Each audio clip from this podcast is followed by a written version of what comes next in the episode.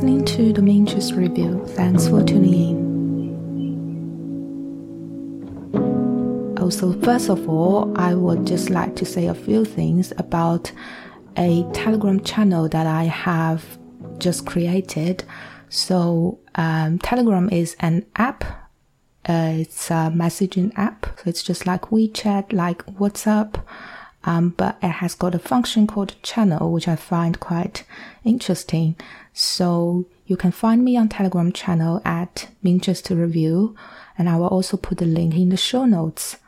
Um, well, I plan to put fun stuffs and links related to this podcast on it, and I will also share some some of my own writings on it.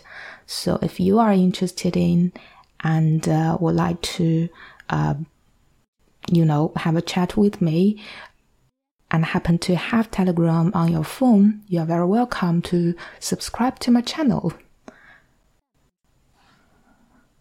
So today I would like to share with you a powerful TV series called In My Skin. There are two seasons to it. Altogether, there are 11 episodes. Except the finale episode of the second season, for each episode it's about 30 minutes long, so it's pretty condensed. But it also manages to be unique and powerful. Its biting humor and honesty reminds me of Fleabag meets Andrea Arnold's indie film Fish Tank. As a matter of fact, the show's writer, Kayleigh Llewellyn, has a charisma that reminds me of Phoebe Waller-Bridge.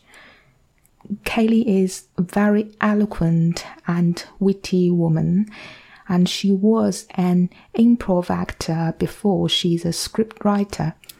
So the success of In My Skin season 1 actually leads her to the writer's room of the big show Killing Eve.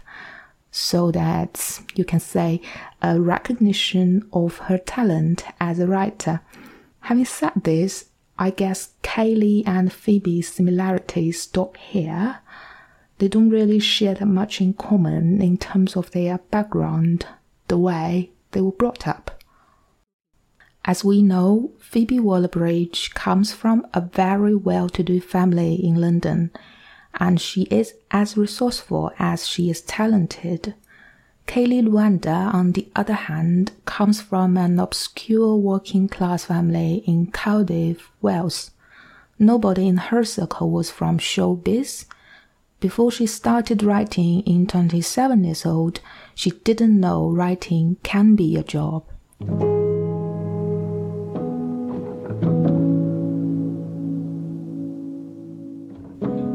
My Skin is a coming of age story based on Kayleigh Llewellyn's own life. It follows a 16 year old Welsh girl called Bethan as she navigates a relatively normal school life and one rather peculiar domestic situation. As it turns out, her mother Trina suffers from severe bipolar disorder and often is caught in maniac fit where she swears and loses control of her behaviors. However, it is the father, Dewin, who causes more troubles and harms. He is a violent man who abuses his wife and daughter. In daytime, you find him sinking in the sofa doing nothing with a bottle of beer in his hand, and in the evening, he will be wasted, whining, and cursing. This is one tough family to grow up in. Bethan tries to keep all this a secret. Even her close friends don't know she's from a poor family and her mother has mental illness. They believe when she says she's from a middle class family with a conservatory, that is, a greenhouse. In season 1, we see that Bethan is struggling to keep her secret, living in fear and shame that her fellow classmates and teachers will find out her secret the school life, contrary to many campus dramas, is one rather uneventful, the main story being Bethan discovering she has a crush on a popular girl called Poppy. Frankly speaking, I'm not that into the first season. the brutal presentation of an abusive father and a mother frequenting mental institutions is a bit heavy and doesn't quite tick for me. But the show stayed on my mind because I was impressed by its stylistic production, and that this is a Welsh TV show with a Welsh lead actor speaking in strong accent makes it hard to forget. I enjoyed those atmospheric street scenes of Cardiff I've read an interview of Kayleigh. She made a point about how in some productions, such as The End of the Effing World and Sex Education, Wales is more a fantastical backdrop rather than one of the poorest regions of Britain. In these shows, there is the breathtaking nature, but no scenes showing the harsh reality of streets with litters everywhere. I agree with her because when I watch the end of The Effing World and Sex Education, it does seem like they are in the States, but you can't really tell the whereabouts. Adding to the confusion is that the actors all speak in any accent but the Welsh one. In My Skin, however, is one of the few shows told by a Welsh writer about a Welsh teenager played by a Welsh actor. Kayleigh even made sure it was the Welsh health experts that they consulted instead of the English doctors because there are differences. It is no wonder the show just feels authentic and rare. A pilot episode was filmed in 2018 and then it got commissioned by BBC. Season 1 aired in March 2020 with little publicity, and the second season was on iPlayer later last year. Now, I want to thank BAFTA for recognizing how great the second season is and gives it the Best Drama Series and Best Writing Awards. Even good shows need publicity. It is news like this that brings the show back to my radar and after finding its second season has an even higher rating than the first one, I was more curious to watch it as soon as possible. I didn't disappoint. The second season is brighter and more accessible. In the second season, Bethan kind of makes peace with her secret as her classmates and friends haven't showed much disrespect to the fact that her family is not at all that rich. But the deeper and darker secret of Trina suffering from mental health issue and that Derwin has serious alcoholic problem was not shared with anyone until later with her girlfriend Cam. Cam is what brings light and warmth to this bleak story. She's the new girl from Manchester, so go Mancunian, and she's straightforward candid about her affection towards Bethlehem and is clear headed about her future. She will not go to the uni, as she claims uni is but where people make you think the same as others and you have to pay for them, and she does make some sense. So instead, she will go to Paris to live with her dad. This can sound cheesy, but Cam is such a believable character and lovable character, and I am just grateful that she brings such positivity and order to Bethlehem's sometimes chaotic life. It's a healthy and tender relationship. It happens between two girls, but it is not sexualized. It is so soothing to hear Cam talk, and just her being there for Bethan gives a sense of security and hope the relationship between Bethan and Cam is not the only place that radiates a glimmer of hope. Trina is getting better and even gets herself a job in a bingo hall, which is like an old citizens activity center as we say it in Chinese. Trina also was having an affair with another man called Perry, a good man actually, a responsible a widower with a kid. Bethlehem grows from first rejecting the idea to embracing it to promising her mom she will help her to escape her father. The performance of Gabrielle Creevy, who plays Bethlehem, is so multi-layered, complicated, and exquisite. I love that Bethlehem doesn't support her mother immediately. She is in understandable surprise finding out her mother's affair and is in denial and is in horror realizing that her father may kill Trina before she comes to the realization that her mother will have a better life if divorced. Gabrielle Creevy's performance is mesmerizing and convincing. Season 1 gives me the impression that she is Bethany. How can she not be? She is insecure, cheeky, rude, vulnerable, strong, sensitive, and authentic. You don't see it as a performance, it's effortless, there's little performance in it. You believe she's living this precarious life and feeling all the ecstasy and agony, and it's inconceivable that Gabrielle can be someone else.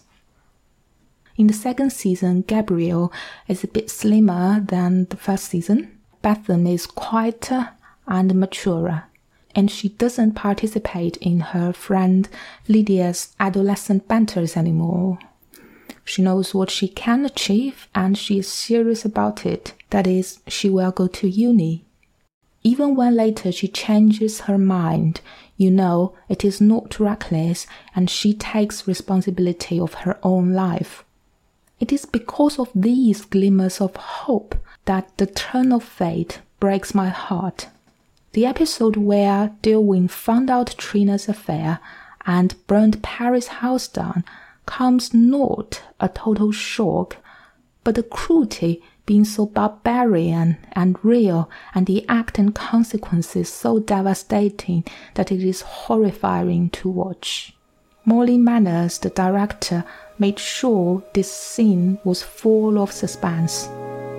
And I felt the horror and hopelessness the mother and the daughter feel, and we didn't know what really will happen to the innocent people. I, for one, couldn't stop crying when watching these scenes.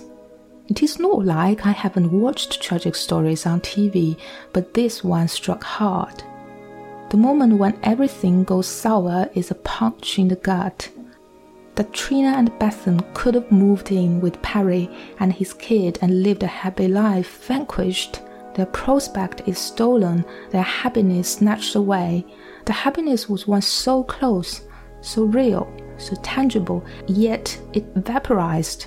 It is the fact that Trina and Bethany deserved to be happy, but life being unfair, that made me sad. As the saying goes, home is where the horror is. Dewey abused Trina yet again right after he threw a petrol bomb into Ada's house. He claims she is his wife and should listen to him. The violence and shock leaves Trina to have an awful fit of bipolar breakout and sends her back to the mental hospital once again. What is more devastating is how this devilish man, having bailed himself out, is right there sitting next to Trina and calling her wife when Bethan visits her mother. The sense of omnipresent patriarchal oppression is so chilling that it seems the story is darker than ever. And it gives me such a relief when Trina, still ill but not totally demented, tells her daughter in a soft but resolute voice that she is going to go away from Derwin. In the end, they made it, and Trina is transported to a safety site for domestic violence survivor. After bidding a tearful farewell to Cam, Bethany embarks on a new journey, one that has long been encouraged by her teachers, that is, to study in the uni. She is going to pursue her creative writing degree at Goldsmiths College, London. When leaving her childhood house, Bethany vows this is the last time she's in the same room with her dad, and that statement is true power. In the last scene, where Bethany looks out of the window on a megabus, you can see on the back seats there's a lady sitting close to the window looking outwards. A beam of sunlight is on her face. She is the creator, the storyteller, the soul of this show. She's Kayleigh Llewellyn. This is her story. In My Skin is a story about women of all ages. Aside from the compelling stories of Trina and Bethan, the way it portrays the other female characters, such as Bethan's best friend Lydia and her grandmother Nan, and the two teachers, are all of great humanity and sympathy. I just love the character Lydia. She is this stupid, annoying teenager who is constantly unlucky in relationships and doesn't have a clue about what she wants for the future. She comes from a family that runs a business, so not a poor one.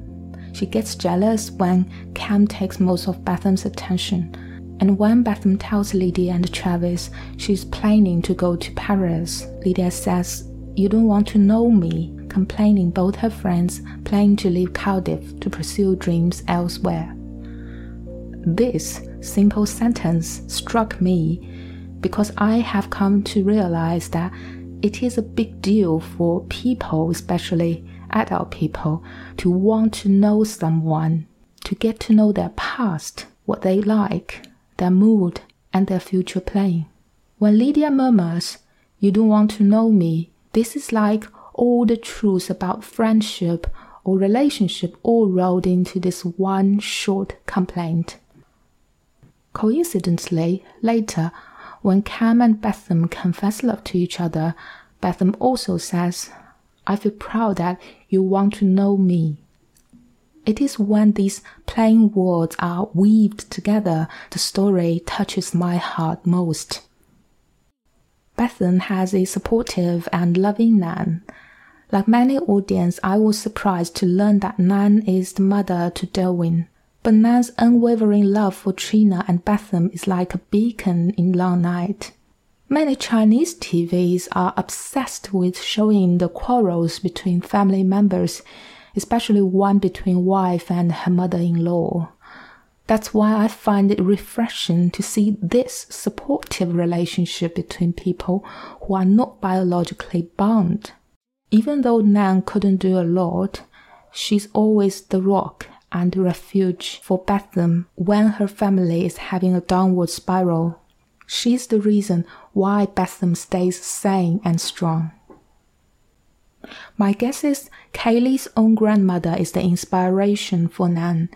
As she mentions in podcast Griefcast, growing up she was loved and encouraged by her Nan.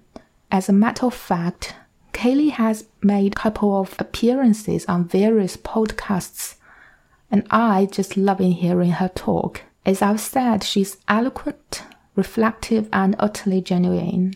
And her story is one that is of a lot of tragedies, and she shares about how she's risen and still learning to rise from all the heartbreaks. During the year 2015 to 2016, she lost six family members. She talked about it on Griefcast, a weekly interview podcast where media personalities share stories about loved ones they've lost. In the other less sad episodes, she talked about how she had been living on charity and living through failures of productions. I love when she talked about her passion for reading, and she mentioned that books help expose her to other ways of life. And it is the power of reading and writing that helps Bethan and Kayleigh dare to imagine another way of living, to leave an unhappy childhood home, and to be unapologetically confident in their skins. For future plans, Kayleigh is having two projects in development, also based on her life story. One is about her late 20s, and one is about her parents' meeting in the 1970s, and I couldn't wait to watch them. So, you are listening to the Minchester Review. In this episode, I have been talking about the British TV show, actually, a Welsh TV show called In My Skin, and now you can watch it on BBC iPlayer. 嗯，那么在今天的节目中，呃，我给大家介绍了 一部呃以威尔士为背景的英剧，叫 呃，它的中文名是翻作呃切腹之痛。So uh, it's very interesting because its Chinese translation is something like a terrible pain. When you're cutting your skin, you feel like a terrible pain. I don't think it does full justice to the original meaning. Originally, I think in my skin means, you know, to be myself, to be my real self, and that kind of say something about about Bethan tries to hide her real self, her real family situation from her friends, but also she's not really comfortable in being her real self uh, to people who loved her. But I think to translate it into like 切肤之痛, like a, a cut that is really hurting. Um, does make sense to some extent because the troubles at home and the things that her mother has went through really is something that is really hurting. Uh, so yeah, it's it's not bad translation. I hope you can check this show out. It is really really great. So I will see you next time. Bye.